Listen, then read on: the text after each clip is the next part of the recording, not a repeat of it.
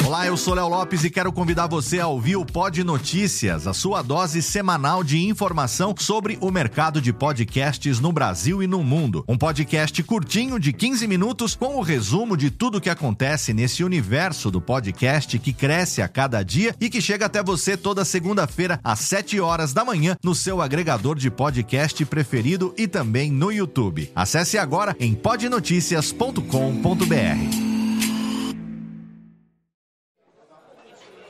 Ô amigo!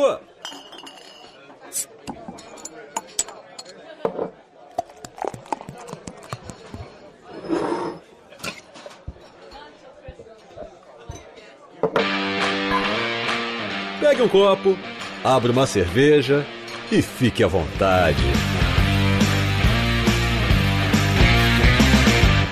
Radiofobia, o podcast para quem gosta de cerveja.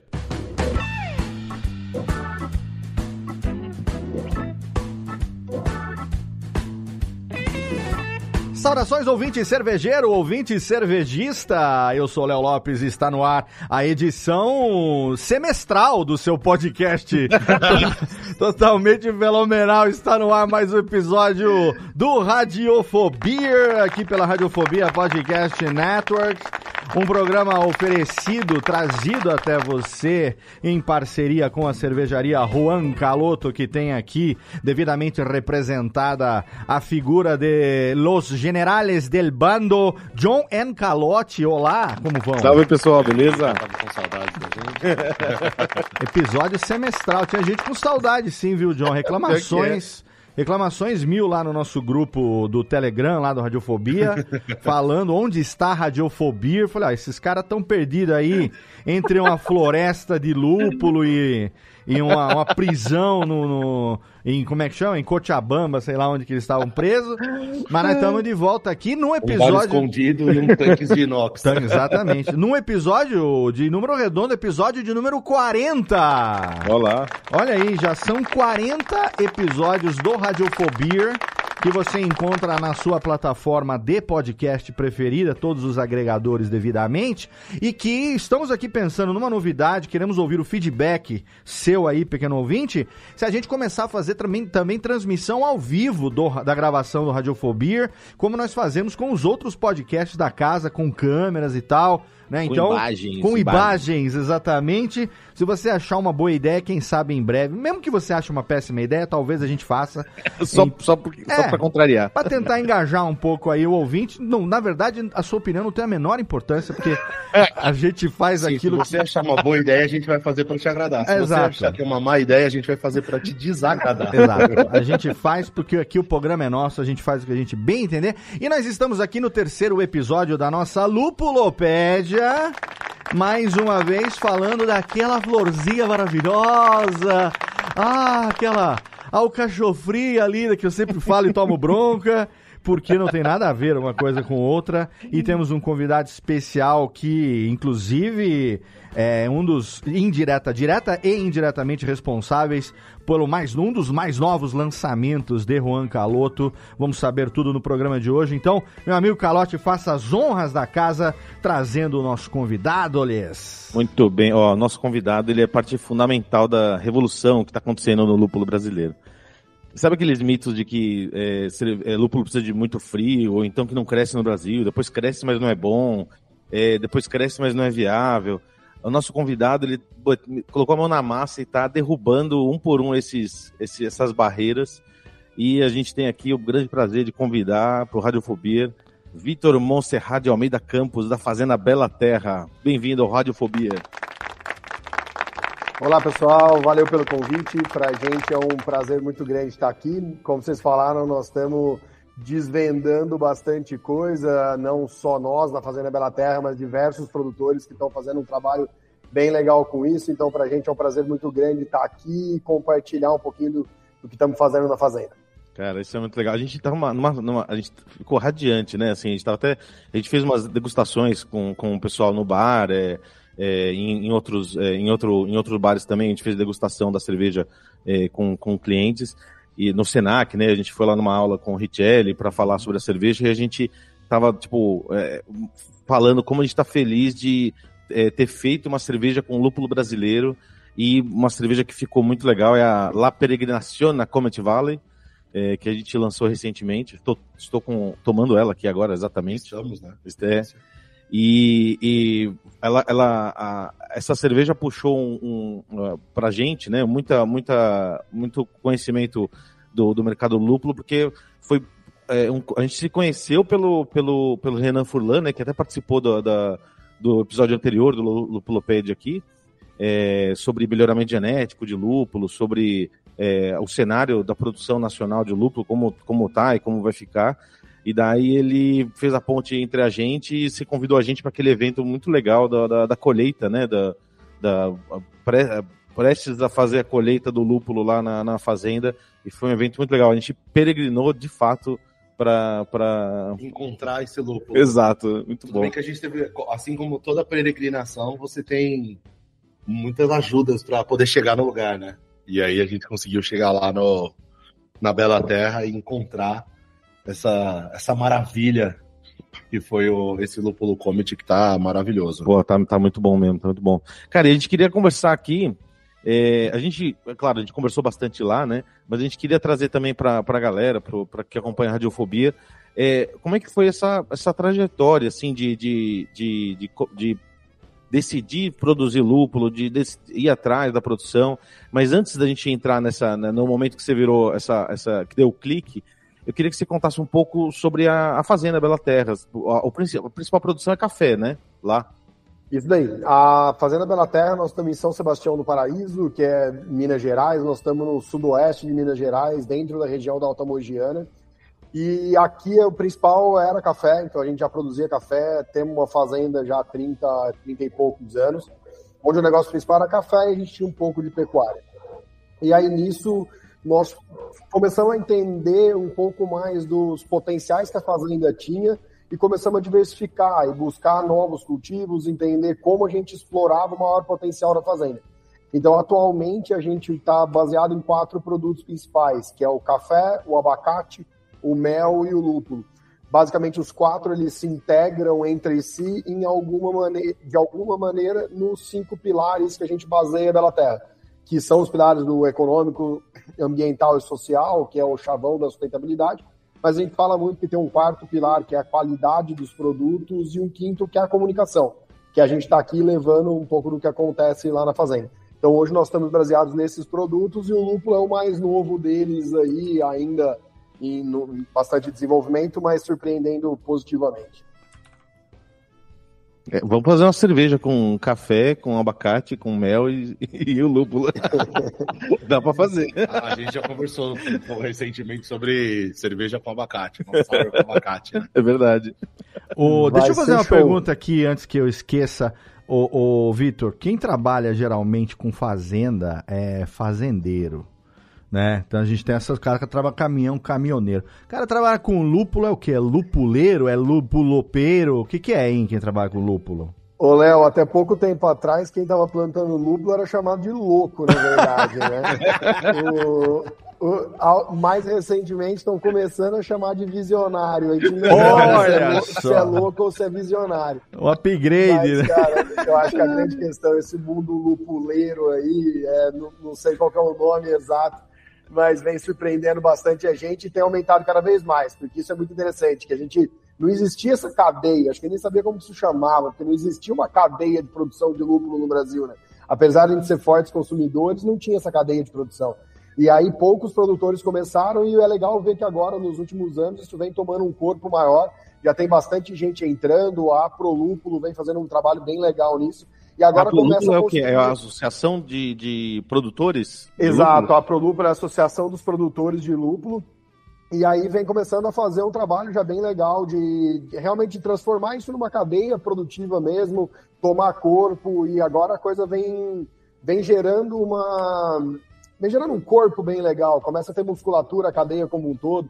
E é. acho que isso daqui para frente começa a vir um novo cenário disso tudo. Acho que o, o, o, ouvinte do Radiofobia, junto com a gente, consegue ter um privilégio de estar tá vendo essa história do lúpulo brasileiro acontecer, né? Porque antes da, de fazer a Lupulopédia, a gente tá, conversou primeiro com o Rodrigo da Entre Vilas, né?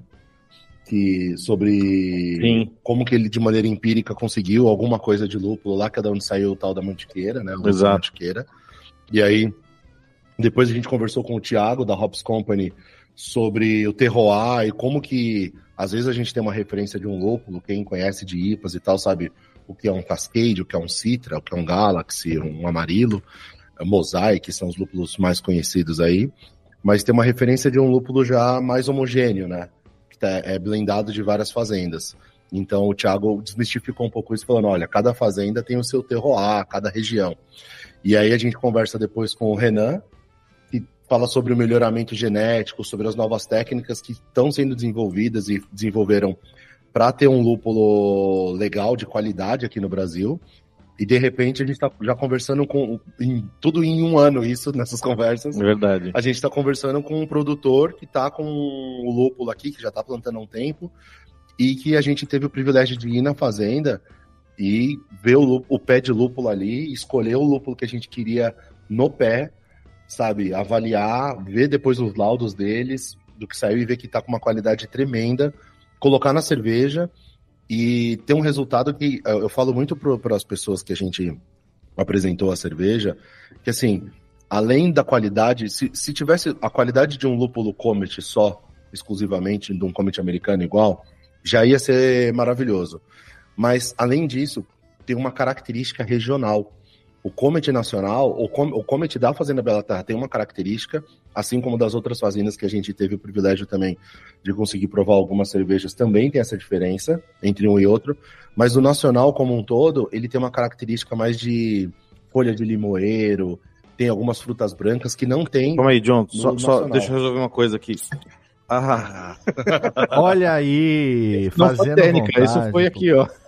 Foi a latinha mesmo que o calote abriu, só porque nós estamos gravando depois do almoço, com Eu privilégio. ia, eu ia tomar mais tarde, mas você começou a É, falar mas, já. ô, ô, John, né? ô, John, só antes de você continuar falando, é, vamos posicionar o ouvinte aqui, que nós estamos falando de uma cerveja recém-lançada pela Juan Caloto, que é La Peregrinación a Comet Valley, Olha aí. que inclusive tá aí a brincadeira no título desse episódio. Se eu conheço bem meu amigo Calote, deve ter alguma coisa da, do rótulo da cerveja também na arte desse episódio aqui. Então, fica aí também a dica para você seguir lá o Instagram da Juan Caloto, que lá você fica sabendo em primeira mão de tudo que tá acontecendo, né? Então, a gente tá falando dessa cerveja que foi feita com esse lúpulo Comet lá da, Da Fazenda, Fazenda Bela Terra, né? Verdade. Inclusive, é, a, a gente vai até postar uma- uns vídeos que a gente fez lá da- na- na- no dia do evento. Que uma, uma das coisas, assim, a gente primeiro se surpreendeu é, positivamente quando o Renan passou pra gente os laudos que você tinha feito já da safra anterior, os laudos de lúpulo, assim, que com, com, com muitos óleos essenciais, né? A gente falou assim, caramba, isso daqui tá demais, né? É, é, vamos lá, vamos nesse evento. Mas daí que a gente chegou lá, é fantástico ver a, a- o, como tava o, o, o, a- a- o lúpulo.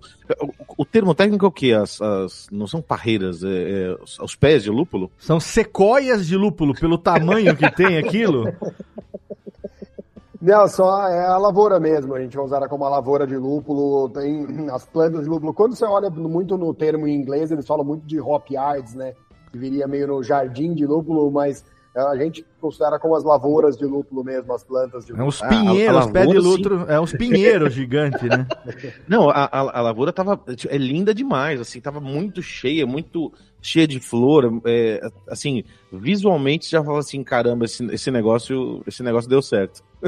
O, só para posicionar o ouvinte também aqui, o Renan, que o, o, o John e o Calote estão se referindo aqui, é o nosso amigo Renan Furlan, lá da Lúpulo Tropical, né?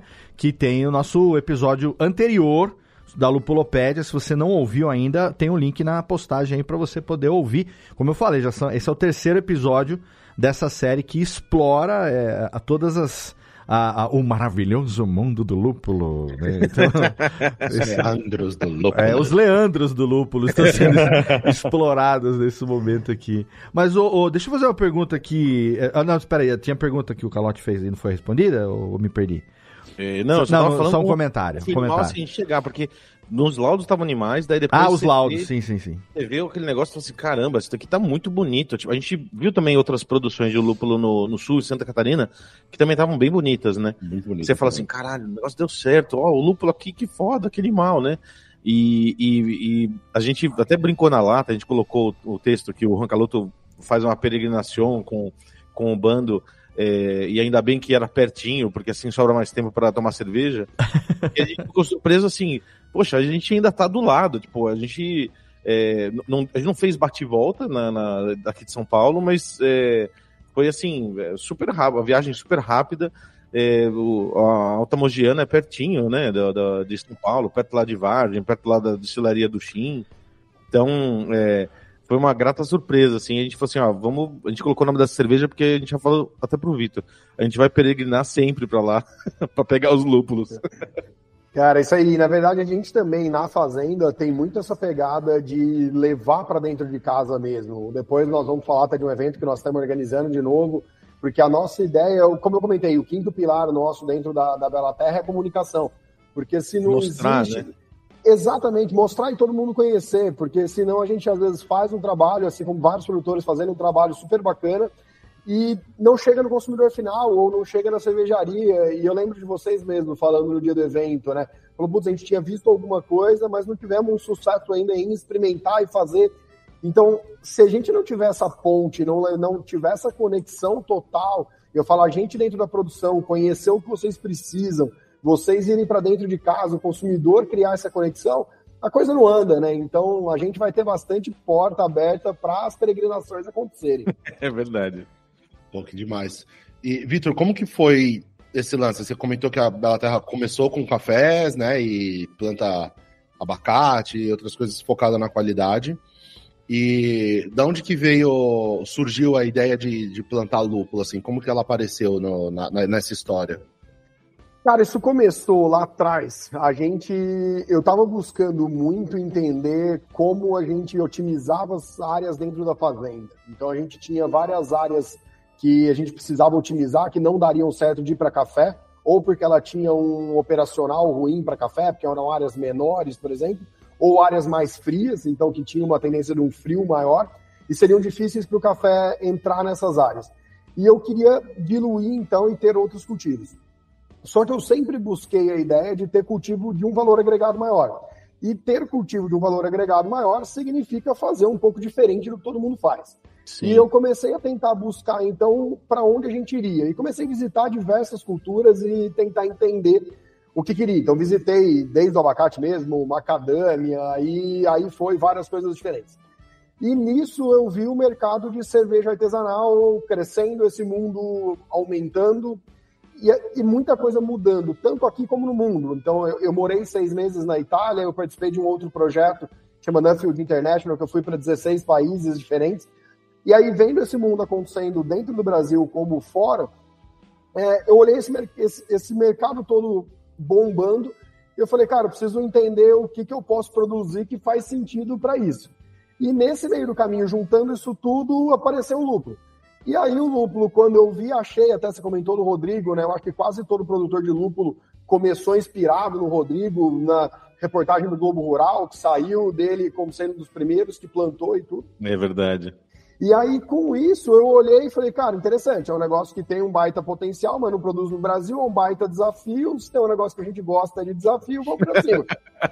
e aí eu falei, vou precisar entender esse negócio. Montei no carro e fui lá para o Entre Vilas, fui lá conversar com o Rodrigo. Isso foi lá em 2000, começo de 2018, isso tem seis anos atrás. Fui conversar com o Rodrigo e falei, cara, eu vou testar. E aí a gente dividiu o nosso projeto em três etapas. A primeira etapa era plantar isso e ver se esse negócio nascia, se isso dava flor, para ver se aquele mito era realmente verdade, qual era o tamanho da, da emboscada que a gente estava entrando. Né? E aí plantamos um pouco, começamos com 80 plantas, começamos com um pouco de mantiqueira e começamos com um pouquinho de Chinook, Comet, Cascade, mas o, o que tinha mais plantas era mantiqueira. E esse primeiro ano foi muito interessante, porque a gente viu que o primeiro mito se quebrava. E ele. Nascia, nascia, crescia. Cara, nascia, crescia e dava flor. Tudo completamente horroroso, mas nasceu, cresceu depois. Então, assim, produtividade extremamente pequena. Tivemos praga que a gente nem imaginava que ia dar e destruiu as raízes do lúpulo. Mas a gente viu, assim, que nasceu, cresceu e deu flor e a gente aprendeu pra caramba com isso, sabe? Aprendemos demais. É, foi o caos, mas aprendemos demais. E aí a gente decidiu para a segunda etapa, então, que era onde nós estamos hoje, que era, não, então agora vamos profissionalizar, vamos realmente fazer de uma maneira extremamente profissional o campo, fazer bem feito, já num modelo americano de produção e tudo, e só que numa escala pequena ainda. E aí foi para onde a gente foi. Então, esse campo novo que, vocês viram em colheita, né?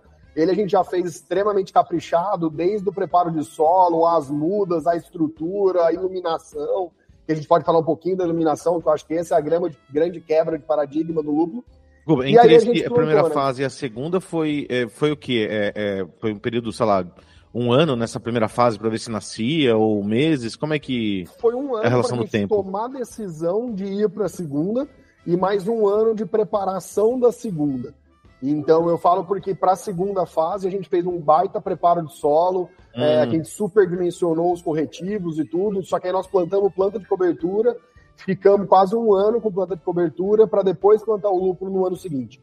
Então a gente tomou a decisão de evoluir para a segunda fase no final do primeiro ano, e a gente iniciou, vamos falar, a segunda fase no terceiro ali para o quarto ano quase. Aí a gente é. teve um, assim, um, certos problemas com a vinda das mudas de lúpulo no começo, então a gente acabou retardando mais um pouco o plantio. E nós estamos aí no meio da segunda fase, vamos falar, nós estamos indo, a gente já teve duas colheitas, nós vamos para terceira colheita agora, nós vamos caminhar para a terceira colheita indo para o segundo ano, né? Porque isso daquele campo que a gente visitou, é isso? Isso daquele campo que vocês visitaram, é isso daí. Legal. A gente teve o primeiro ano que. Aí volta, a gente, na verdade, eu falei assim, que foi o caos o primeiro ano, mas na verdade ele continua o caos até agora, ele só mudou o que é o caos, né? O... Então, assim, a gente tinha, eu falo que o caos no primeiro momento era se esse negócio produzir, a gente teve alguns problemas com as plantas mesmo, e que isso a gente solucionou, e para o segundo campo, assim, o desenvolvimento e tudo foi fantástico. E a gente começou com o segundo caos agora, que foi o caos da, do processamento. Hoje nós temos um gargalo muito grande Sim. ainda, que é o processamento. Nós não temos escala, a gente não tem máquina direito ainda, estão começando a desenvolver realmente as máquinas no Brasil. Então a gente ainda é muito ineficiente no, no, no colheita para frente. Então a gente matou bastante questão já sobre a produção em si e entramos em bastante desafio do pós-colheita. Então, na primeira colheita nossa, a gente, na verdade, perdeu todas as variedades, a gente só conseguiu salvar o Comet. E, Caramba! E foi o que vocês viram os laudos, porque as outras variedades todas a gente não conseguiu colher. A gente perdeu realmente todas as variedades, a gente nossa. só conseguiu colher o Comet, e foi, foi o que a gente laudou e que vocês viram os laudos. E aí, no segunda, na segunda colheita, que foi a que vocês participaram, a gente já conseguiu colher a maior parte delas, só que tivemos algumas que também perdemos um pouco o time de colheita por conta do, de mecanização e tudo, mas conseguimos já salvar mais variedades. E aí a gente está aprendendo agora e cada vez evoluindo mais. Mas o que foi muito legal para a gente foi ver que, no, tanto no desde a primeira etapa, como nas duas colheitas da segunda etapa, a qualidade bruta do material estava surpreendente. Sim. E muito acima do que a gente mesmo imaginava, né? Uma coisa legal que dá para passar para os ouvintes é que, assim, no processo de lúpulo, a, o momento da colheita é muito importante, né?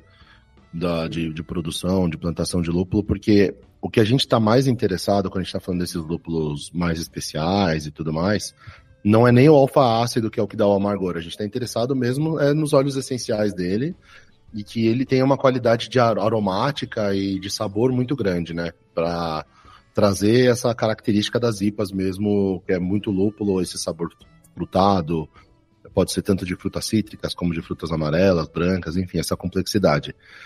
E se você colhe muito antes, ele não está, vamos dizer, com, com aspas enormes, maduro, só que se você colhe depois, ele começa já essas, essas mesmas, mesmas moléculas que estavam, esses óleos que estavam dando aromas agradáveis, começam a oxidar, começam a ter outros tipos de transformações na própria planta, que é natural da planta, e vão dar aromas não agradáveis de cebola, de vegetais, de ranço.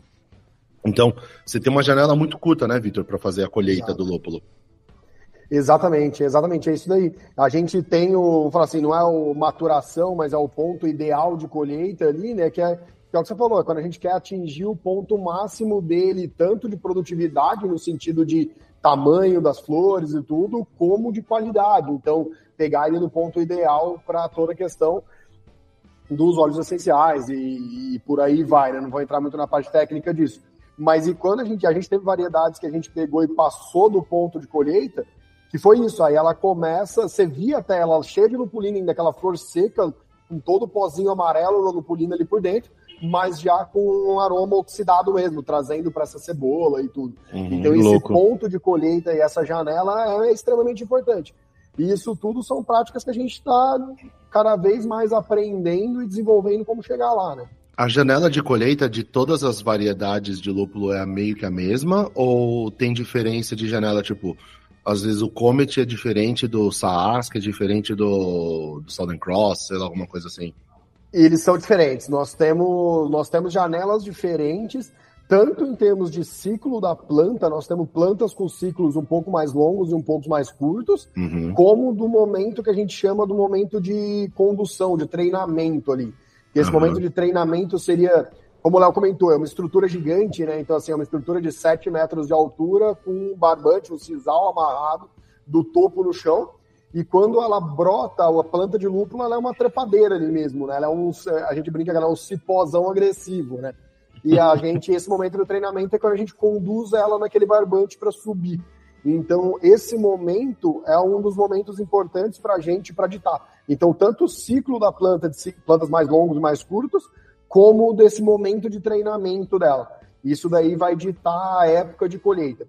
E a janela de colheita dela vai depender de outros fatores também, e que, para ser sincero, são fatores que a gente está aprendendo também, porque ele envolve um pouco de clima e tudo mais. Porque a gente tem que lembrar que a planta é um ser vivo ali, né? Ela está ela tá ativa fisiologica, fisiologicamente falando. Então, às vezes, a gente tem uma colheita nos dias extremamente quentes e chuvosos, ela se comporta de um jeito. A gente tem essa colheita ah. numa época mais fria, mais seca, a planta com metabolismo mais baixo, ela pode afetar isso também. Então, é super sensível, né? Nisso. Exatamente. Ou seja, a gente vai poder fazer uma, finalmente a nossa cerveja com lúpulos colhidos ao entardecer. de uma tarde fria.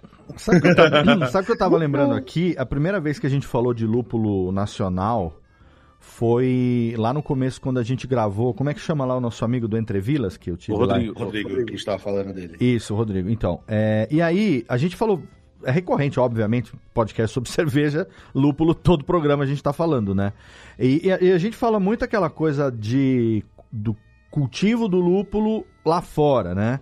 No programa com o Renan a gente falou bastante sobre isso, né, com relação a como que é produzido.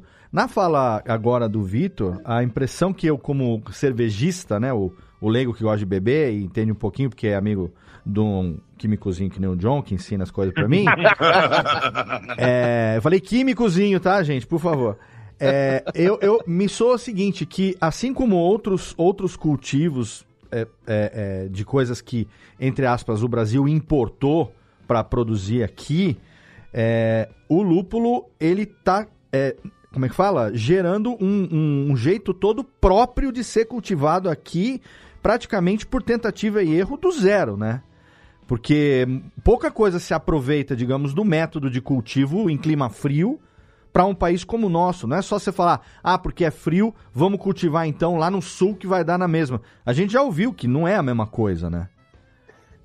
Cara, total. E na verdade, inclusive, uma das coisas que a gente viu é que a gente tinha na, atrás essa cabeça de que o lúpulo não produzia no Brasil por causa do frio, né? Então a gente é, então. pensava muito no frio. E o que a gente viu é que os maiores limitantes são luz.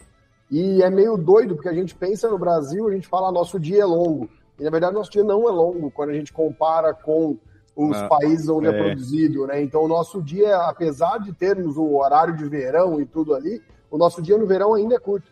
Então um dos grandes quebras de paradigma foi a suplementação luminosa, né, para o lúpulo e não o frio necessariamente. Uhum. E aí a hora que você vai para isso, aí você fala, ah, então vamos suplementar a luz. Beleza, a gente suplementa. E aí diferentes regiões dão características diferentes. E, e isso, o John, uma coisa que você, do, do, que você pegou e comentou sobre a questão do terroir e da coisa específica de cada lugar, isso é um negócio que a gente tem até tentado entender. Foi um negócio bacana até que no evento, quando a gente conversou, e vocês trouxeram muito isso, né? Da gente usar o lúpulo da Bela Terra naquela lata, porque a gente ia pegar aquele, aquele terroir específico nosso. Então, é explorar essa diversidade mesmo, né? Essa questão única de cada lugar. E por outro lado, quando a gente olha a cadeia do lúpulo, muitas vezes a gente é cobrado para ter padrão. E a gente Sim. olha, então, assim, ao mesmo tempo foi engraçado porque no evento a gente olhou depois, os, a gente, alguns produtores, a gente olhou e falou, cara, então tudo que a gente está buscando, eles querem outra coisa. E, assim, a gente tá ralando a cara no asfalto para ter padrão pra... e os criaram que tá fora de padrão, os caras, nossa, que animal, tá totalmente diferente. Olha, cada hora sai de um jeito, ótimo. E isso é um negócio que eu falo, que isso faz parte do desenvolvimento, porque até, e a gente vê isso quando a gente pega esse gancho com a história do café especial, né? Tem muito isso. Você tem muito mercado e tudo que quer o padrão. E você tem mercado que quer a especificidade, que quer aquela questão única, aquele microlote. E aí a gente começa, acho que a gente passa por esse desafio hoje também no lucro, que é entender que nós precisamos buscar o terroir, mas nós também precisamos buscar padrão, e isso vai ter mercados diferentes, mercados específicos para cada coisa. Mas isso tudo faz parte do desenvolvimento da cadeia, né? Vitor, a comparação foi perfeita, porque assim, é igual vinho. Às vezes um vinho de supermercado, e eu não estou nem falando de questão de qualidade, tô falando de proposta. Um vinho de supermercado que tem uma proposta de ser um vinho mais acessível, é, pode ser de uma uva específica, sei lá, um cabernet. Normalmente ele não vai estar tá safrado, ele não vai estar tá falando qual ano que é, qual safra, qual região que foi colhida aquela uva, a mesma coisa o café, porque ele, ele vai falar que vai te entregar um cabernet sauvignon de uma determinada vinícola, ele quer que todo ano seja igual. Tanto que provavelmente ele vai guardar de anos diferentes para blendar e chegar no mesmo resultado. O lúpulo, quando, quando eu falei que o pessoal está acostumado com lúpulo de fora e tal, quando a gente compra um Citra, um Cascade de, de lá dos Estados Unidos, por exemplo, a gente está comprando um blend de vários Citras e vários Cascades de várias fazendas dos Estados Unidos que vão chegar no mesmo padrão. Então não é nem que a fazenda entrega num padrão específico lá. É, normalmente a Barras ou Yakima alguma alguma empresa dessas vai juntar, blendar e chegar dentro de um padrão. Então, ah, um tá com mais mirceno, o outro tá com mais linalol, que são alguns óleos essenciais, o outro tá com mais alfa-ácido. Você faz o blend para ele manter aquele padrão da característica daquela variedade. É, e muitas cervejarias estão interessadas nisso, quando tem volumes maiores, inclusive a gente. Para fazer uma cerveja de linha, a gente tem interesse para fazer uma Wide West, uma Pessoal Passo, que tenha padrão. Por outro lado, é, é, muito bom você ter produtos que são safrados e que têm um terroir específico, porque é legal você entregar, e aí é um outro tipo de produto. Você falou assim: olha, a gente está entregando a Comet Valley 2023 agora, mas o ano que vem provavelmente a gente vai entregar a Comet Valley 2024. E vai ser diferente. E a gente quer que seja diferente, né? E essa é a riqueza disso, né, nesse momento. E é isso que é legal, né? Acho que é isso que a gente começa a poder explorar. E eu acho que isso que é muito bacana. O... Nós nunca tivemos muito a possibilidade de explorar isso, ou era difícil explorar isso. E o lúpulo brasileiro você começa a ter. E isso é um negócio muito legal que eu vejo no desenvolvimento do lúpulo no Brasil, pegando um gancho nisso, porque ele está sendo desenvolvido de... com todas as pontas do Brasil. A gente tem lúpulo no Rio Grande do Sul, Santa Catarina, turma no Paraná, São Paulo, a gente em Minas. Aí a gente conversa com o seu Aloysio ganhando medalha na Copa do Lúpulo, que está lá em Alagoas produzindo lúpulo agora. Então, Cara, que demais. Tudo, todo que é tipo de canto no Brasil está sendo produzido, cada um com a sua dificuldade, cada um com o seu desafio e cada um com o seu potencial.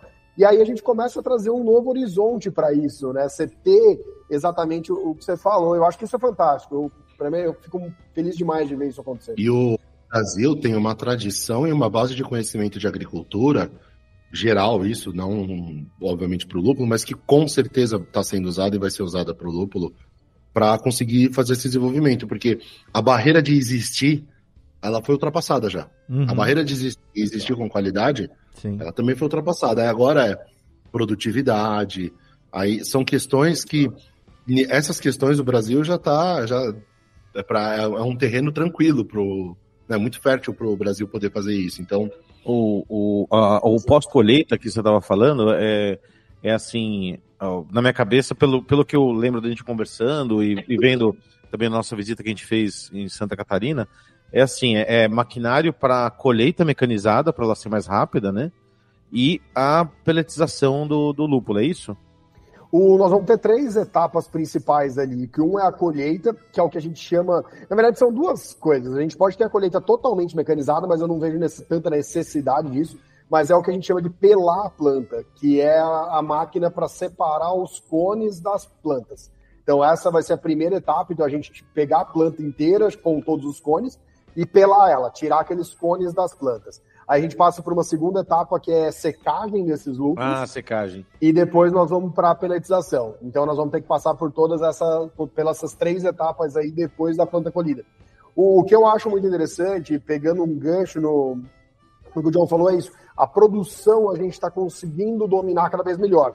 Pessoal, está muito longe da gente falar que está tudo 100% dominado, mas assim, nós já evoluímos muito e a gente tem a, essa questão do Brasil. O Brasil tem uma potencial agrícola, uma aptidão agrícola muito forte. Então, quando a gente vê a, a, soluções de problemas e tudo, acabam sendo muito, muito interessantes a maneira como são feitas. Então, isso a gente já começou a passar muito. Só, e para ir para a parte de processamento e pós-colheita e pós-colheita, as máquinas já existem. Eu até falo muito, eu tenho uma, uma opinião com o pessoal no Brasil que a turma fala, fala, ah, mas a gente não tem máquina. Eu falo, não, cara, a máquina tem. A gente não tem escala para ter as máquinas. Uhum. Eu acho que esse é o ponto. Hoje o que nós não temos não são as máquinas, as máquinas existem. Nós não temos escala suficiente para viabilizar a trazida das máquinas, que até vou abrir um parênteses agora, já começaram a chegar, já tem alguns produtores trazendo algumas máquinas, isso já tem sido uma mudança de cenário que já está acontecendo, mas eu acho que nós precisamos passar por essa etapa da escala, e ela vai acabar acontecendo. Deixa eu só pegar um gancho com uma outra cultura que eu acho interessante. O que o John falou sobre essa aptidão agrícola que o Brasil tem e ter essa capacidade de transformar, eu por várias vezes eu me refleti nessa história do lúpulo. Então, a gente plantou o lúpulo, tá indo legal, mas cara, como que a gente vai transformar isso em cadeia e qual que são outras realidades? E eu faço um comparativo muito forte hoje com o que aconteceu com o tabaco. Apesar de ser uma coisa completamente diferente, o tabaco, eu tive a oportunidade de visitar fazendas nos Estados Unidos de tabaco, nas regiões maiores regiões produtoras de tabaco nos Estados Unidos, e fiquei vários dias lá. E por que, que eu estou pegando esse gancho? Porque o Brasil, há 30, 40 anos atrás, o Brasil não produzia nada de tabaco. E quando eu entrei nas fazendas de produção de tabaco nos Estados Unidos, eles brincavam comigo. Falavam, ah, Vitor, brasileiro não pode entrar aqui. E, e eu peguei, brinquei, falei assim, cara, mas por quê? Ele falou, cara, há 30, 40 anos atrás vocês vieram aqui, vocês não produziam tabaco, e aí vocês resolveram começar a plantar. E aí, resumindo a história, hoje o Brasil é o maior produtor de tabaco do mundo. Com Nossa, eu não sabia disso. É, e com uma característica, porque o tabaco brasileiro tem uma substância, eu não vou saber específico qualquer, mas que é a única no Brasil. Então, resumindo, o Brasil arrebentou o mercado de tabaco mundial porque ele injetou a maior produção de tabaco do mundo em 30, 40 anos, com uma característica específica do Brasil ainda. A hora que a gente traz isso para o lúpulo, Cara, é um cenário muito próximo do que está acontecendo. Que e aí eu falo, dizer, esse protagonismo que o lúpulo brasileiro ele pode tomar, aí vai acontecer isso que aconteceu no tabaco? Não sei. Mas eu acho que tem potencial para isso. É e engraçado. dar vários passos. É engraçado você falar isso. Tem coisas que aconteceram. É engraçado você falar isso, porque no brasão da República, a gente tem duas folhas, uma de cada lado, uma de café e outra de tabaco. O tabaco tá no, na história do. É? Radiofobia é cultura, é Porra, mesmo? Tem esqueceu, folha de tabaco? Esqueceu que eu tenho lá o mundo do charuto também com César Adames, puxa vida. É verdade. Aqui, charuteira e cervejeira. Então, no, no, no Brasão da República, do lado do Brasão da República, tem duas folhas de vegetal. Uma delas é um ramo de café e a outra é uma, uma, uma folha de, uma, um ramo de tabaco, com três ou quatro folhas assim. Então são culturas que estão na base da economia do Brasil, né? Agora, chegar na escala que chegou, é fantástico você falar isso, porque eu lembro de uma fala do Renan aqui, quando a gente conversou com ele, que ele falou com relação à escala mesmo, assim, a, a o quanto que se. A, a, o rendimento, digamos assim, né, da colheita de lúpulo, que era. É, ele comparou com o, o lúpulo é, internacional. Ele falou: ah, comparado com o que se colhe lá fora, por pé, quantidade de flor e tal, não sei o que, que era muito pequena, a gente consegue colocar luz artificial, ilumina durante mais um, um tempo e tal. E ele falou que era ainda a escala muito pequena, comparado, obviamente, lá fora, né? Uhum. Como que tá essa questão dentro da perspectiva que você está vendo? A gente está conseguindo. Vocês estão conseguindo mudar essa realidade, fazer com que é, cada pé de lúpulo renda mais do que é, a cada dia, fazendo com que isso fique melhor? e essa escala fique cada vez maior? Há um compartilhamento dessa, desse know-how, desse aprendizado adquirido entre os produtores aqui? Como que está essa questão da escala? Bom, Léo, eu acho que eu vou separar isso em duas coisas. Hum. Uma delas a gente falando em produtividade, tá. Uhum. e aí seria realmente essa produção por planta, que isso a gente tem conseguido evoluir bastante. Eu acho que já tem sido bem legal essa evolução, não só no sentido de aumentar a produtividade por planta, como também entender qual, quais variedades, quais é, cultivares nós vamos ter o maior potencial dentro do Brasil. Uhum. Então, eu acho que tanto no sentido de selecionar é, o que nós vamos usar, como de melhorar o cultivo, como também da melhoria genética, a qualidade das mudas. Tem viveiros hoje fazendo um trabalho bem legal no Brasil, então entregando mudas de uma qualidade excelente. Então, em termos de produtividade por planta, a gente já tem conseguido evoluir bastante e entender e estamos entendendo bem melhor essa história já. Quando a gente vai para a escala a nível de produção total, volume de hectares mesmo, a gente está caminhando muito, mas eu acho que esse ainda é o grande desafio, porque para a gente realmente transformar numa cadeia produtiva, a gente precisa realmente ter um volume de área muito maior. Uhum. Só que para a gente ter esse volume de área muito maior, ele vai passar por alguns desenvolvimentos que tem que passar, porque você eu falo, você tem vários desafios ainda, porque apesar do Brasil ser um grande consumidor de lúpulo, uma boa parcela, uma parcela gigante dessa, desse consumo está na mão de duas, três cervejarias, né? Quando a gente fala no cenário é, total. Uhum, no uhum. cenário quando, macro, né? No cenário macro. E, e são duas, gente... três cervejarias que querem aquele padrão, né? Exatamente. Querem lúpulo com alto alfa-ácido e custo baixíssimo, né? Exatamente. E aí eu, eu ia pegar nesse ponto que muitas vezes nesse volume está se olhando muito mais para preço mesmo, né? Então, o que é custo dessa história, porque o que está mandando nisso aí. Quando a gente pega, aí você fala, putz, mas tem um mercado muito grande também pulverizado, né? Então a gente tem várias cervejarias crescendo pra caramba e tomando uma outra dimensão, e aí a gente já fala de um outro mercado. Então aí a gente já está falando dessa procura do que a gente quer. Só que já é um mercado mais pulverizado. E a hora que você pega isso pro produtor agrícola, vamos falar, e quando a gente fala da produção de lúpulo, não é tão simples essa comercialização também. Então, você começa a ter diferentes perfis, que é um perfil de sair da tua zona de conforto para produzir uma nova cultura em termos de produção, mas você já começa a ter que ter outras habilidades de comercialização de, uma, de outras coisas para acesso a mercado e tudo. E aí, quando você junta isso tudo, você, para criar escala em volumes de hectares, eu acho que a gente ainda precisa passar por esse amadurecimento da cadeia como um todo. Uhum. E tem coisa que a gente vê que, que acaba tendo. Quando a gente fala, por exemplo, dessa, dessa turma que precisa de padrão, você passa por algumas coisas dentro do cenário produtivo, né? Que a gente fala assim, quem é seu primeiro ovo ou a galinha? Porque às vezes você tem muita gente que a gente, a gente não tem coragem de escalar e ter um volume maior de produção, porque você não tem uma garantia de venda ou de contrato uhum. e tudo mais. Só que quando você pega, tem muita cervejaria que também não tem garantia de fazer um contrato, que você não sabe o que vai chegar para você. Então você ainda está nessa parte de amadurecer a cadeia mesmo, os dois lados entenderem como que esse negócio vai acontecer para você ter coragem de falar, não, vou ter lúpulo brasileiro na minha linha numa escala maior. Uhum. E o produtor falar, não, vou aumentar minha área porque eu sei que eu vou vender tudo que eu produzi. Então eu acho que nós estamos nessa fase de estreitamento, de amadurecimento, e que vem do sucesso que está sendo a, a peregrinação de Comet Valley, eu acho que a gente cada vez mais sente confiança que isso vai acontecer. Né? O, uma dúvida que eu tenho, Vitor, é o seguinte: uh, fora, né, que eu nem os exemplos dos Estados Unidos, você tem tanto fazendas que produzem e processam os seus lúpulos, como fazendas que, pro, que produzem, colhem e aí vendem o cone para ser processado em outra em outro local, para ser peletizado, seco em outro local. Que vende muito para Barras e tal, desse, desse exemplo que eu usei, que é a maior companhia que tem de lúpulo no, no mundo. É, esses equipamentos, já surgiu algum, algumas dúvidas. Já surgiu, já existe alguma conversa entre os produtores de ter, às vezes, um, um hub unificado? Porque, por exemplo, às vezes para uma fazenda não faz sentido ter a peletizadora e a secadora específica mas às vezes se tiver algum local que as fazendas do estado ou da região, não precisa nem ser do estado, mas de uma região específica, consigam se organizar para poder entregar lá e fazer esse processamento, às vezes pode ser mais um outro negócio para alguém interessado aí no meio do caminho, né, da cadeia de suprimento. Sim, é isso daí. O, então tem já conversas, tem, na verdade assim, tem produtores que já estão começando a se estruturar e tem, tem algumas máquinas nacionais até de produção, de uhum. de, de processamento de colheita e pós-colheita. Tem produtor já trazendo algumas máquinas importadas, o que às vezes ainda. Eu sou um caso que teve o. na verdade, nos meus dois anos, eu fiz parte do processamento na fazenda, parte eu levei para outro local para fazer.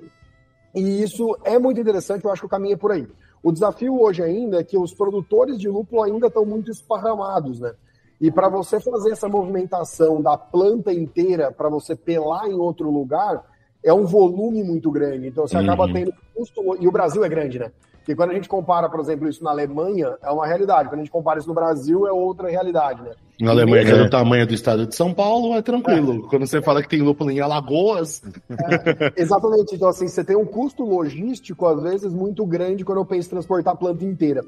O que eu acredito muito que vai acontecer e está começando a acontecer é começar a ter hubs de produção e aí você ter aqueles, aquele, aquelas áreas ali onde você pelo menos você tem você pele a planta e seque de uma maneira mais coletiva alguma coisa assim que depois com a com essa flor já seca e você enfardando ela aí você já tem um volume menor aquilo e você justifica às vezes você levar para um outro lugar para peletizar e então, assim, o que eu imagino de cenário, estamos chutando um cenário, mas eu acho que vai muito nesse caminho. A gente tem alguns hubs de produção com.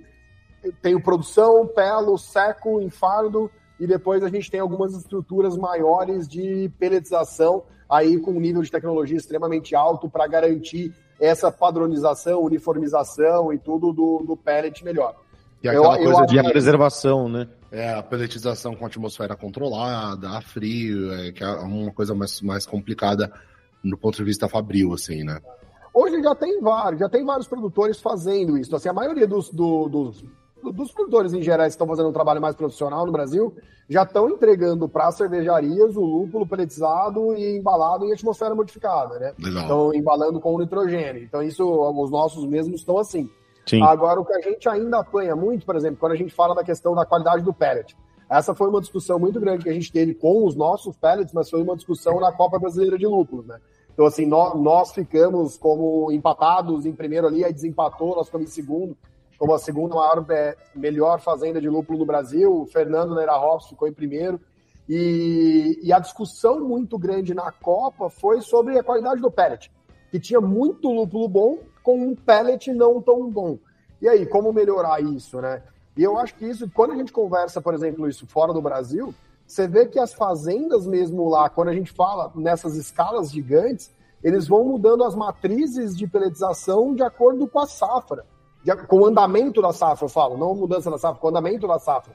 Então a gente vê que esse, essa, a qualidade da pelletização, ela depende de um conhecimento e de um ajuste fino muito grande. Hum. E eu acho que isso nós ainda vamos amadurecer, nós vamos ter que passar por isso. O que me deixa muito contente nisso tudo é ver que a matéria-prima bruta está ficando show em diversos produtores. Porque aí eu acho que essa parte industrial ela é mais fácil da gente aprender e copiar. O mais uhum. difícil é a gente copiar a parte agrícola, que muda totalmente, né? Então a gente, como a parte agrícola está ficando mais dominada, eu acho que a velocidade para se melhorar agora a parte industrial vai ser mais rápida. É, e como é que é essa, essa relação? Você falou do, da, da, Ida, da Ida Hops, ele até foi lá na, na, na, no esconderijo, né? Foi no bar recentemente. É, e é, eu tenho uma imagem, pelo que eu senti lá naquele evento, é, na fazenda, que rola uma. É, tem um senso de colaboração, assim. A galera fala assim: meu, a gente tá no mesmo barco e vamos se ajudar para criar corpo. É isso mesmo? Tipo, a, as fazendas se ajudam, é, trocam informação. Alote, eu acho que depende, cara. Eu acho que como todo mercado tem gente mais fechada por ou por querer se achar que vai se fechar naquele mundo que conhece mais que os outros e se fechando ele vai se blindar. Que eu, para ser sincero, na minha opinião, acho uma idiotice isso, uhum. porque eu acredito muito que, cara, é com compartilhamento que a gente cresce. Exato. Quanto é. mais a gente compartilha, mais a gente cresce. E tem gente que às vezes é fechado simplesmente porque o cara é fechado por timidez mesmo, assim, não é uma pessoa extrovertida e que se fecha no mundo dela por se fechar. Então, assim, eu vejo que isso, isso acaba acontecendo, uns por maldade, entre aspas, uns assim, por, por, por, caminho, por jeito de ser mesmo. Mas, em geral, eu acho que o produtor agrícola como um todo, ele é muito aberto, cara. A grande maioria, ele é muito aberto ao compartilhamento. E a gente, na Bela Terra, nós temos muito esse espírito de colaboração. Eu, eu sou muito, isso em tudo, tá? No café, no abacate, seja com o produtor, seja com o mercado consumidor. Inclusive, nós vamos. Aquilo que você falou, no, no evento nosso da Bela Terra, isso foi até um negócio engraçado. Tinha outros cafés tem... também, né, lá, tipo. Exatamente. A gente pegou no evento da Bela Terra, nós temos café especial, nós temos lúpulo, e nós colocamos no café da manhã café de nove produtores diferentes de café Eu achei muito doido isso, muito legal. Com a marca de todo mundo lá. Então, assim, pra gente não tem, cara, vamos crescer todo mundo. O, o mercado de cafés especiais precisa se desenvolver como um todo. Ele precisa popularizar como um todo. E no lúpulo eu acho que é a mesma coisa. Os produtores mesmo, o, o Rafael levou o lúpulo dele para colocar na mesa e falou, cara, mas posso levar lúpulo meu para mostrar para os outros? Os caras estão indo lá, são potenciais compradores seus, eu posso levar lúpulo meu. Eu falei, cara, pode levar o que for. Nós todos, produtores, somos pequenos demais perante o tamanho do mercado. Então eu acho que assim, nós precisamos juntar força. Nós não estamos no momento de ninguém querer achar que a gente compete. Eu acho que a gente compete. E eu, eu para ser bem sincero, não acho nem assim que a gente compete com o lúpulo gringo eu acho que a gente compete é com a desinformação. Eu acho que esse é o maior é, concorrente verdade, nosso, é, sabe? É bem real. É, Mesmo porque a, a, quando a gente fala que, para muitas pessoas, até que conhecem do mercado um pouco assim, que amigos e tal, ah, a gente vai fazer uma cerveja com lúpulo nacional. E aí, vai baratear o preço da cerveja? Aí cara, assim, muitas cara. vezes a primeira pergunta é: nossa, não vai ter que comprar mais importado, aí é mais barato. Eu falei assim, cara. Não, cara, tá, tá pensando agora, é, vai ser mais caro, não é mais barato. É. É. É, e, e, até isso, até essa história de preço, isso é uma discussão que a gente tem hoje, porque hoje tem, às vezes, cara, é caro o lúpulo agora? Eu, eu falo assim, cara, ele, ele, pode até ter um valor alto, mas eu acho que na.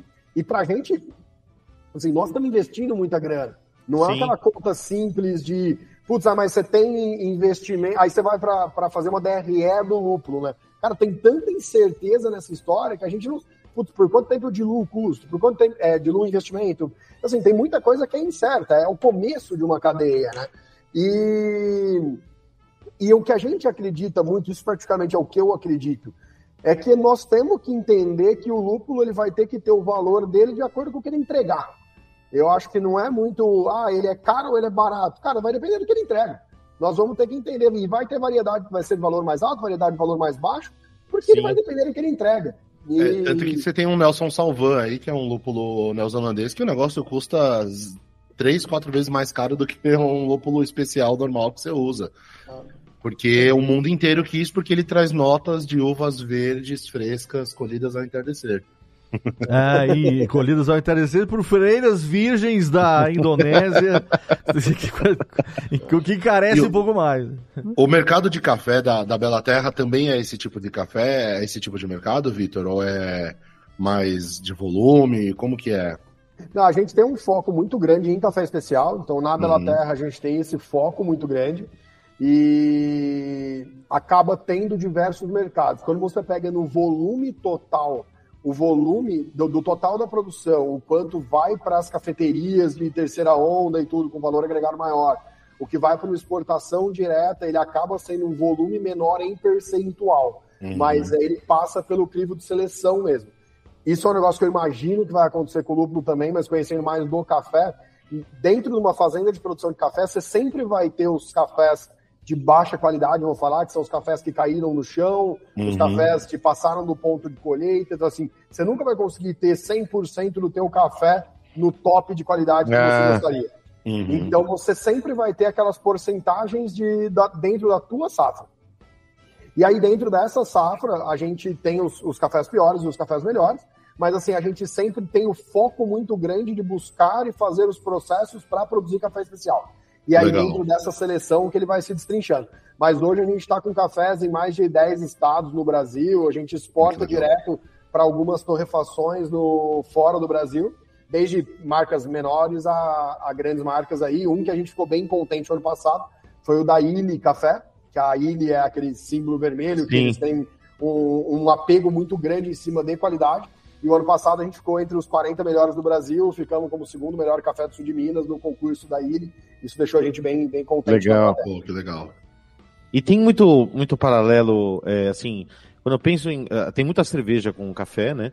É, é, e daí tem uns paralelos. Lembra da gente conversando com o Frank da, do Ultra Cofre lá da, da, de Curitiba, dele falando que assim o, o, cuidado com a oxidação depois, né, do, do produto final é muito importante assim como o cuidado para não oxidação também do, do, do lúpulo, né? É, tem, tem outros paralelos, assim, tipo, sei lá, vou chutar aqui, a secagem do café, tem alguma coisa parecida com a secagem do lúpulo? Dá para usar o mesmo equipamento, alguma coisa assim? Calote, eu acho que tem bastante coisa em comum e isso é um negócio que eu, eu acredito muito no desenvolvimento do lúpulo no Brasil em áreas de café, né, é, ah. em fazendas de café, vamos falar. Porque ele tem algumas coisas que me chamam a atenção bem legal para sinergia. A primeira delas é com relação é, ao potencial em áreas um pouco mais frias. É, áreas, o lúpulo ele aguenta um pouco mais de frio do que o café aguenta. Então a gente consegue, geralmente nas áreas de montanha e de café, você tem as áreas de bacia de frio que são não tão propícias para café. E a gente pode otimizar essas áreas com a produção hum, de lucro. Combinar. É, isso é um negócio que eu já acho legal, que não é produzir na mesma área, né? Mas é produzir na mesma fazenda em uhum. áreas um pouco mais frias. Esse é o primeiro potencial. Muitas das máquinas a gente consegue otimizar com o café. Então a gente tem, cara, a questão de ter tratores pequenos, de ter é, pulverizadores de, tur de turboatomizadores. Então você tem uma parte de otimização de parque de máquina que é legal. Equipamentos. Que é Exatamente. compartilhado. É, porque quando você compara, por exemplo, com o produtor de soja, com o produtor de cana, cara, geralmente são tudo maquinários grandes, aí é muito diferente. Quando a gente fala com o produtor de café, eu acho que você tem uma semelhança nos maquinários. Então eu acho que tem uma sinergia em termos de área, tem uma sinergia em termos de máquina, isso em termos de produção. E quando você faz isso nas áreas de café, você consegue, querendo ou não, otimizar seu custo administrativo, né? Então, se uhum. você aproveita mais áreas da fazenda com cultivo interessante, você consegue otimizar seu custo total aí. E quando a gente vai para a parte de processamento e pós-colheita, você tem algumas coisas de tipo carretas e coisas do tipo que você consegue otimizar. E eu tenho cada vez mais visto que tem uma possibilidade da gente usar uns secadores, é, são uns secadores específicos de café, que a gente chama de secadores estáticos, que são muito semelhantes com os estilos de secadores americanos em escalas diferentes, é lógico, mas é o mesmo princípio de secagem. Uhum. Então eu acho que a gente vai conseguir também otimizar esse custo fixo do café, que é a parte de secagem dos cafés e secagem dos lúpulos. É, vai ter, eu acho um potencial interessante nisso daí.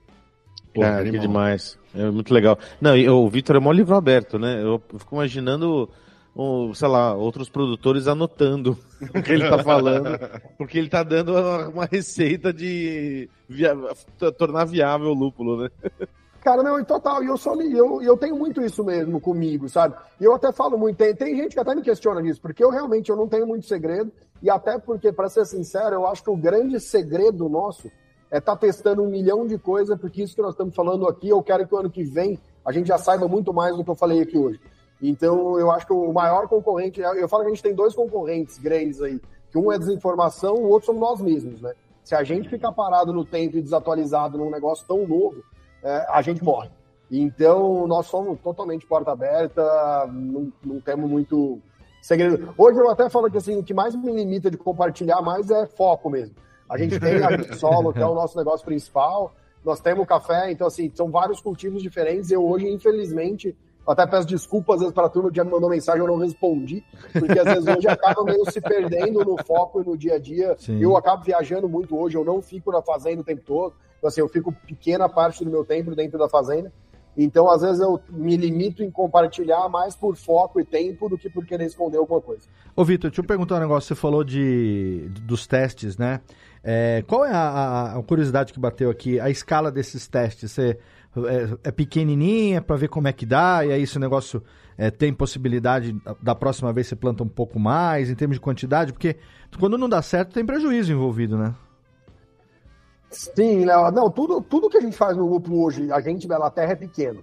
A gente, nós temos na Bela Terra um princípio de fazer bem feito, fazer bem feito o que a gente assumir que a gente quer fazer. Uhum. Então, assim, então a gente se preocupa mais em fazer bem feito numa área pequena do que querer ter uma escala maior nesse momento, com tanto de dúvida que a gente ainda tem. Uhum. Então, nós não estamos criando escala nesse momento, justamente pelo que você falou, para que os prejuízos sejam menores.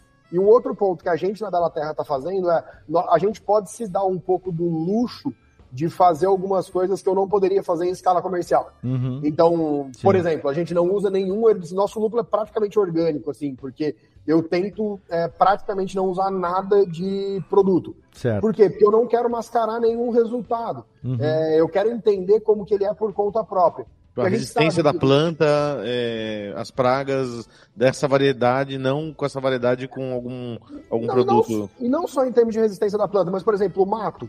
A gente sabe que pode usar herbicida, o mundo inteiro usa herbicida para controle do mato. A gente usa controle manual. Isso uhum. gera um custo altíssimo, assim, é, é bem difícil Nossa, conseguir controlar sim. isso manual. Eu só consigo fazer desse jeito, por quê? Porque é uma escala pequena. Claro. Se eu estivesse numa escala comercial, dificilmente eu estaria fazendo isso ou estaria encarecendo demais. Mas o então, tamanho posso... dessa escala pequena que você fala, o que são poucos pés, no meu cérebro, estou tentando entender 700... quantidade, assim. Não, boa, hoje nós estamos com 700 plantas, é... isso vai dar em torno de um quarto, um terço de hectare, mais ou menos. Uhum. Então dá 0,3 hectares aí, com 700 plantas. Isso é o que a gente tem na Bela Terra hoje. Então, assim, tem vários produtores com uma escala bem maior do que a nossa já. É, mas mesmo assim também, quando a gente fala, a gente fala de um hectare, dois hectares aí, a turma que tá grande. Então, assim, todo mundo ainda é pequeno no que eu acredito de escala. Uhum. Eu acredito muito Sim. da gente dar um pulo disso, de ir para os seus 10 hectares, alguma coisa assim, isso é o que eu acredito realmente para você viabilizar, diluir, mas nós estamos ainda longe de dar, de dar esse passo. A gente estava fazendo uma conta de papel de pão, assim, para ter uma noção de quanto de lúpulo que a Juan Caloto, que é uma cervejaria minúscula, usa por ano. A gente usa perto de uma tonelada de lúpulo por ano. Quando Tudo bem que assim, a gente é uma cervejaria que usa muito lúpulo, mas se a gente fosse usar 100% de lúpulo nacional, eu acredito que a gente não conseguiria usar, nem que a gente quisesse. E para e pra eu, pra eu e para os ouvintes entendermos, uma tonelada de lúpulo em termos de tamanho de área de plantio, gente, de cultivo, a gente está falando de quanto, mais ou menos? Nós tivemos variedades lá. Quando a gente fala nas, nas produções fora do Brasil, a gente está falando em, vamos falar, uma tonelada e meia, duas toneladas aí por hectare tá. de produção. Certo. A gente teve, das variedades de todos os testes, a gente teve variedade que produziu 500 quilos, a variedade que produziu quase duas toneladas. Entendi. Então, assim, a variação que a gente já tem ainda entre variedades é muito grande, mas, por exemplo, o Comet, que é um que tem chamado muita atenção, porque o Comet ele tem chamado atenção tanto como qualidade como como produtividade. Certo. O Comet nós produzimos na casa de uma tonelada e meia na primeira safra dele.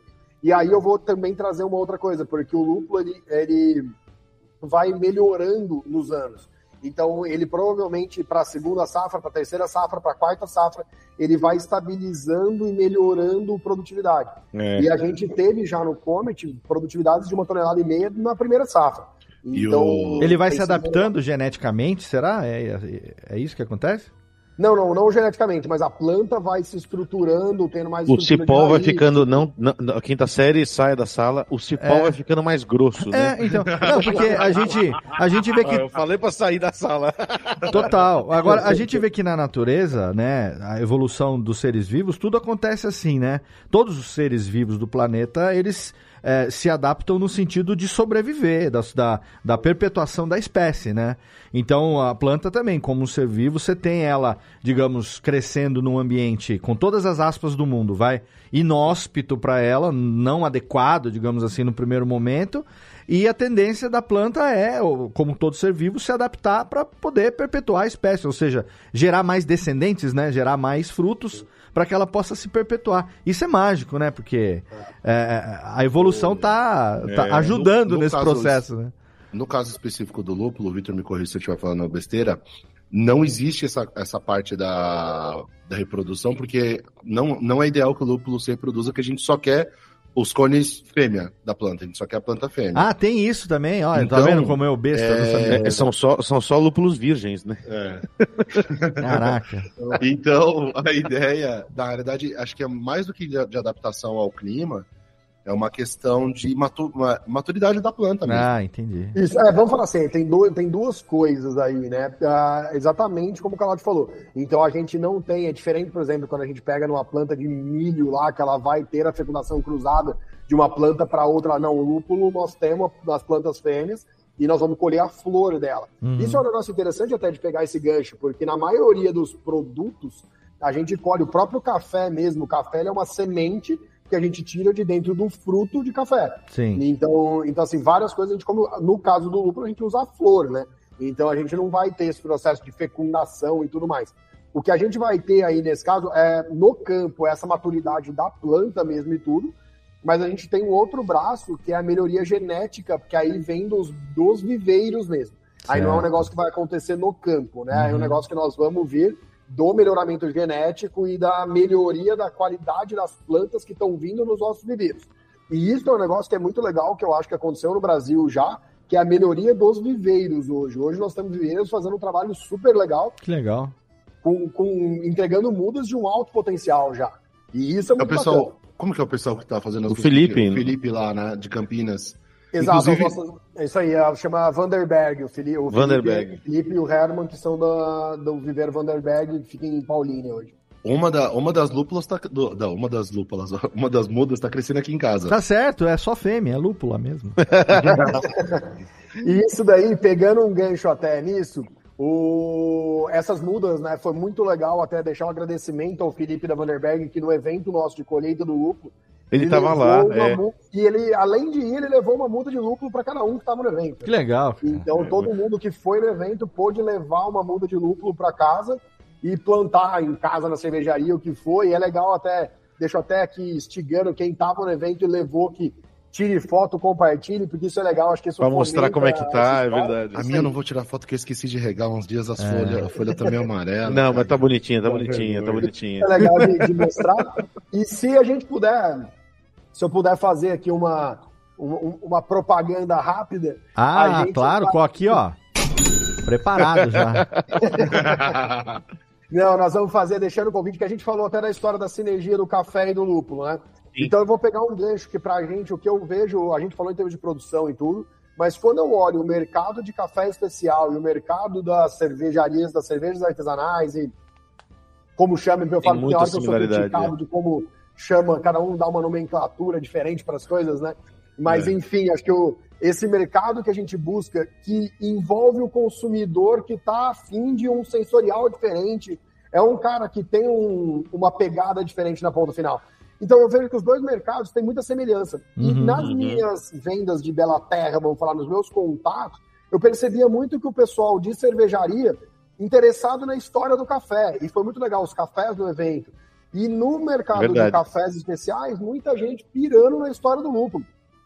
E aí a gente decidiu fazer uma coisa é, que vai ser. A ideia é no dia 24 de agosto, então já coloquem na agenda aí, daqui a um mês mais Opa. ou menos. Dia 24 de agosto, a gente quer fazer o primeiro encontro de cervejarias e torrefações na Fazenda Bela Terra. Cara, que então, legal assim, a isso. gente quer Que legal. pegar os dois grupos e jogar dentro da fazenda. Que Pra- legal. Aí a gente vai poder. Não é a melhor época para o lúpulo para ver as plantas, porque não estão em pleno desenvolvimento, perto da colheita. Então, assim, não vai ser tão legal que nem o da colheita que a gente fez. Mas nós vamos fazer, então, assim, esse evento não substitui o da colheita, nós vamos fazer o da colheita, só que o da colheita, como provavelmente vai ser só o ano que vem, a gente não quer dar tanta distância para se reunir. Legal. E com os- a- o pessoal do Café Especial, o que, que a gente quer? Vamos colocar todo mundo no mesmo lugar? Vamos visitar uma lavoura de café, visitar uma lavoura de lúpulo e vamos fazer várias mesas redondas de produtor de café com produtor de lúpulo e como que é esse mercado. Aí vamos trazer na mesa redonda cervejarias e torrefações. E, cara, o que, que a gente pode aprender um com o outro? Como que a gente cria um network entre os dois mercados? Então, nós vamos fazer esse primeiro evento, está sendo um desafio para a gente pensar nisso, porque são públicos diferentes e tudo. Mas dia 24 de agosto, o primeiro encontro de cervejarias e torrefações na Fazenda Bela Terra. Aí, quem Já tá cravada a data, então, já tá cravada. Tá cravado. O dia 24, que é uma quinta-feira. E aí, na sexta-feira, que é o dia 25, nós vamos fazer um camping, com uma, que é uma prova de cafés para o pessoal das torrefações aí mais focado, que já queiram comprar café e tudo, porque nós estamos no final da colheita de café agora. Então, é, esse evento vai acontecer lá na Bela Terra. Quem siga o Instagram da Bela Terra, que nós vamos estar publicando, o pessoal da Rua Caloto, com certeza aí vai estar. Sim. Se não iam estar, depois dessa intimada, vão estar compartilhando. o- Peregrinaremos Vá, novamente. com certeza. né? sobre o evento e a gente quer ter todo mundo lá dentro para essa discussão. Eu acho que tem uma Legal, sinergia que muito legal. grande nos mercados. Puta, Caraca, que legal. Que, ó, daqui de Serra Negra, eu tô jogando no mapa aqui, já dá três horinhas de carro. É sussa, Léo, é sussa. Suavinho, fazendo um lá, bora passeio aí pela montanha. Nós que estamos aqui, Serra Negra tá aqui no, no cozinho de Minas, aqui é só subir, né? Já pá, pum, pum, pegou aqui Itapira, Mogi Guaçu. Já, a gente já sobe aí, olha aí que legal. Então, 24 de agosto, a gente vai pegar agora, vai deixar o link na postagem do episódio, vai ter lá o link pro Instagram também da Bela Terra e pra tudo mais. Que, olha, gente, Estamos aqui fechando com chave de lúpulo. Esse é muito bom, lúpulo muito de bom. ouro, né? Chave de ouro, chave de lúpulo, lúpulo de ouro. Esse episódio aqui, mais um episódio da sua Lupulopédia do Radiofobia. Então, Técnica, cadê nossa trilhazinha? Que programinha legal para você. E olha, muito se bom. tudo correr bem e der certo os planejamentos, como diz o outro, pretendemos estar de volta em menos de seis meses. É, é, é a intenção. E, e com imagens. E com E com imagens. imagens. É a intenção. Até porque, né, John e Calote, daqui a pouco a gente fala com eles. Vamos falar primeiro do convidado aqui, Vitor Campos, diretamente da Fazenda Bela Terra. Muito obrigado pela sua participação. Obrigado pela aula. Exato. Desculpa a minha, a minha ignorância. Eu, além de apresentador, eu sou também o orelha do episódio, porque eu só fico fazendo as perguntas tontas aqui. Aí vem o John, o John me corrige, que o papel dele é me corrigir sempre aqui, mas eu sou, eu sou devidamente pago em ah, Juan Calotos, então tá tudo em casa, entendeu? Tá tudo certinho. Além dos links que você passou, tem mais algum recado que você quer mandar pra nós? Não, não, é isso aí. É seguir o Instagram. E o que eu falo muito é, pessoal, acreditem no Lúpulo Nacional e vamos superar barreiras junto. Eu acho que esse que é o ponto. Eu acho que acreditem nisso, usem. é, vamos passar por cima da discussão de preço, de processo. Vamos, vamos construir essa cadeia junto. Eu acho que o que nós estamos enxergando não é o que está acontecendo com o Lúpulo agora, mas é tudo que pode acontecer se a gente der a mão e fizer acontecer. Excelente. Obrigado. Não, só, pega- só pegando Ah. um gancho, você comentou de ser pago em Rua Caloto, sabe que eu tenho um grande desafio na produção de lúpulo hoje, Sim. Que eu bebo mais cerveja que eu vendo de lúpulo, né? Então Tá a vendo? balança comercial é totalmente negativa Tá com a vendo? produção. Eu em, compensa... eu, em compensação, tô com a balança positiva porque eu pa- sou pago em cerveja todo mês e só tem dois programas por ano agora, entendeu? Então, se tem um cara que tá ganhando bem aqui, sou eu. Eu não posso reclamar Tá de bebendo nada. bem. Chegou um carregamento essa semana que, putz, nem, a minha, nem Natália estando aqui comigo, eu vou dar conta de beber tudo até o final do mês. Até porque meu Aniversário. exercitar aí o fígado. Meu aniversário está chegando aí, mas nesse carregamento que recebi, eu tenho lá peregrina, peregrinação a Comet Valley, que está aqui comigo, já está devidamente gelandinho para o final de semana, e eu quero agradecer, é claro, a presença aqui dos nossos generales del bando, John e Calotito. Obrigado demais. Saúde, gente. Pô, que, que, que, que felicidade fazer, fazer a cerveja com, com, com esse lúpulo, tomar uma cerveja boa e falar, ó, esse daqui é lúpulo brasileiro. Né? Muito, tá muito legal. É Fueda, Fueda demais. Fueda e demais. contem para nós aqui o que temos de novidade além dessa cerveja excelente. É, explique um pouco para o ouvinte do Radiofobia o que ele vai encontrar dentro dessa latinha maravilhosa, desse Olha. link do doirado que nos aguarda. Tem uma, uma coisa que é, a gente ficou fascinado com, esse, com o Comet brasileiro e específico com o Comet da, da Bela Terra, dessa, da região da Lata Mogiana, da Raimogiana Springs, que tá na lata, Uhum. devidamente marcado.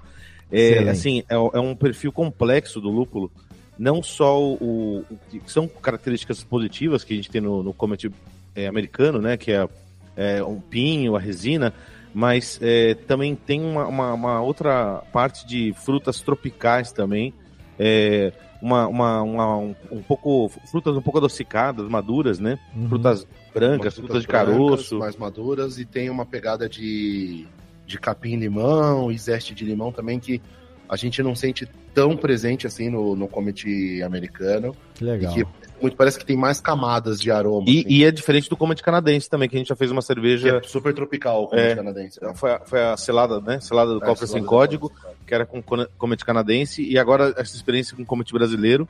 E é, é, a- uma sensação que a gente teve, assim, é, do resultado da cerveja foi que não só no aroma, mas no sabor também, assim. É, a gente antigamente relacionava muito o sabor do lúpulo a amargor só, né? Mas ele também tem uma, ó, a- várias notas que você sente no, no olfato, ela, elas refletem no, no- na língua também, na boca. Então é- é- a gente ficou muito feliz com o resultado. E assim, é, é uma felicidade dupla. Uma puramente assim, analisando uma cerveja às cegas e ficando feliz. Uhum. E a outra é assim, ter visto a, a cadeia toda, ter visto é, o trabalho, acompanhar o, o, não acompanhar desde o começo, mas saber do começo da história, acompanhar como está sendo o, trabalho hoje lá na fazenda, uhum. ver lá ele no, no, o lúpulo no pé, é, ver a, a, colheita, ver, acompanhar os laudos e, e, a gente conseguiu acompanhar toda, todo o caminho do lúpulo do, da, da terra até o, o copo e isso dá uma, uma, satisfação muito legal, assim, a gente tá muito feliz com essa cerveja. Excelente. E, e pô, a gente. É, é, pô, finalmente a gente conseguiu fazer uma, uma lúpulo com cerveja nacional, uma cerveja com lúpulo nacional. Porque, como a produção é pequena ainda, rolava desencontros, assim. Quando a gente foi uma, uma vez pra uma fazenda em Santa Catarina, a gente falou assim, pô, vendido. que legal, eu quero. Não, tá tudo vendido. Dessa vez a gente foi com com pessoas armadas e sequestrou. E, imaginei, Juan Caloto e seu e, bando todo ali. Aí a gente pediu de resgate. As garruchas tudo armada, clac, lúpulo, e daí deu tudo certo. É, tem que ser assim também, para garantir a cota, né? A cota do lúpulo. Excelente. É, eu vi e... um falar que você tem que correr atrás dos seus interesses. Exato, exatamente. Tem que, tem que agarrar a oportunidade com unhas, dentes e. e, e, e como é que fala? Escopetas devidamente é. engatilhadas. Muito bom. E aproveitando também aqui o ensejo, como anda as cercanias de Esconderijo Juan Calotito, Gandavos Corner 398 São Pablo? Ah, vai rolar uma festa junina aí, Julina, né? Muito boa. Olha aí. É que a gente tem problema de dicção e a gente confundiu Junina com Julina. Julina, Rolina. A gente atrasou a festa. La festa Rolina, é, la fiesta. A gente tá falando sobre cerveja com lúpulo brasileiro e agora a gente vai também fazer uma cerveja com milho brasileiro. Olha aí. a gente tá fazendo uma collab com a Sacramento. Certo. Que vai rolar em breve, que é uma cerveja com suco de milho verde. Isso é spoiler total. Olha é, aí. Muito bom. Vamos é ver. Uma, uma Imperial Sour com suco de milho verde. É a bagunça, é a papagaiada no seu copo. Não podemos. Tal qual o Victor foi louco de querer plantar lúpulo, a gente está sendo louco de fazer isso. E é uma geração que foi criada pelo cinema em casa. Excelente. Falava, é tão louco que pode dar certo. Que pode dar certo, exatamente. Lembrando que Esconderijo Juan Caloto é o bar da cervejaria Juan Caloto na cidade de São Paulo. O Agandavo. já foi tomar uma cerveja lá. O Agandavo número 398. E nem só de cerveja vive o Esconderijo Juan Caloto também. Lá tem drinks da mais alta qualidade. Também tem ali uns acepipes excelentes. De vez em quando você acha metade de uma cobra num pote para comer também, né? Ô, Léo, tem uma novidade boa. Tô terminando a HQ do do. Eu lembrei agora, eu tô terminando a HQ do, do cardápio de. de um, um cardápio sazonal de coquetéis. Ah. A gente não tinha contado que o cardápio de coquetéis ia ser uma HQ.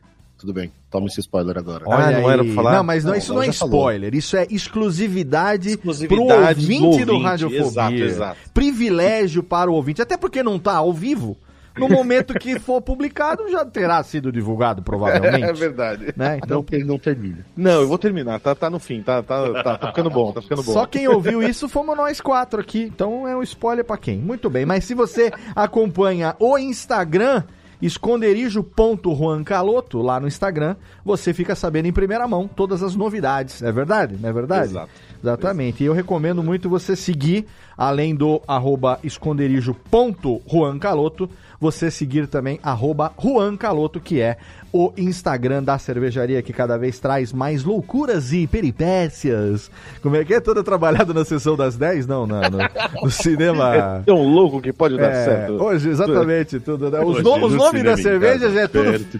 Já é tudo feito no estilo meio Silvio Santos mesmo também, né? O nome, as, as histórias, as aventuras. Em breve, num cinema perto de você. Siga a arroba Roncaloto, siga o esconderijo também, radiofobia.com.br barra podcast podcast é o lugar para você ouvir todos os nossos programinhas e a qualquer momento estaremos de volta com mais um episódio do Radiofobia. Lembrando que se você for dirigir, não beba. Se você for beber, chama nós que a gente faz uma companhia excelente para você, conta umas piadas, é muito bom. Abraço na boca e juízo aí. Vai lá experimentar a Comet Valley que tá sensacional. Até mais!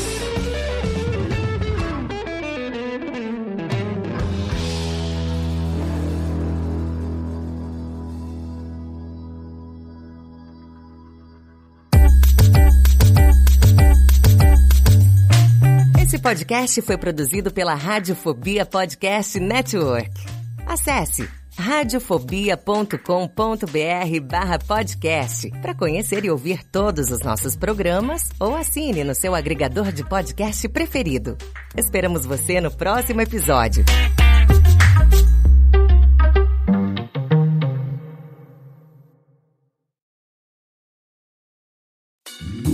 Oi, eu sou o Antônio Viviani e quero convidar você a ouvir o nosso podcast Voz Off. Desde julho de 2017, eu e meu amigo Nicola Lauleta temos o prazer de conversar com as grandes vozes do rádio, da TV e da publicidade do Brasil e trazer suas histórias até você. Se você, como nós, é apaixonado por locução, acesse vozoff.com.br e acompanhe nossos episódios aqui na Radiofobia Podcast Network.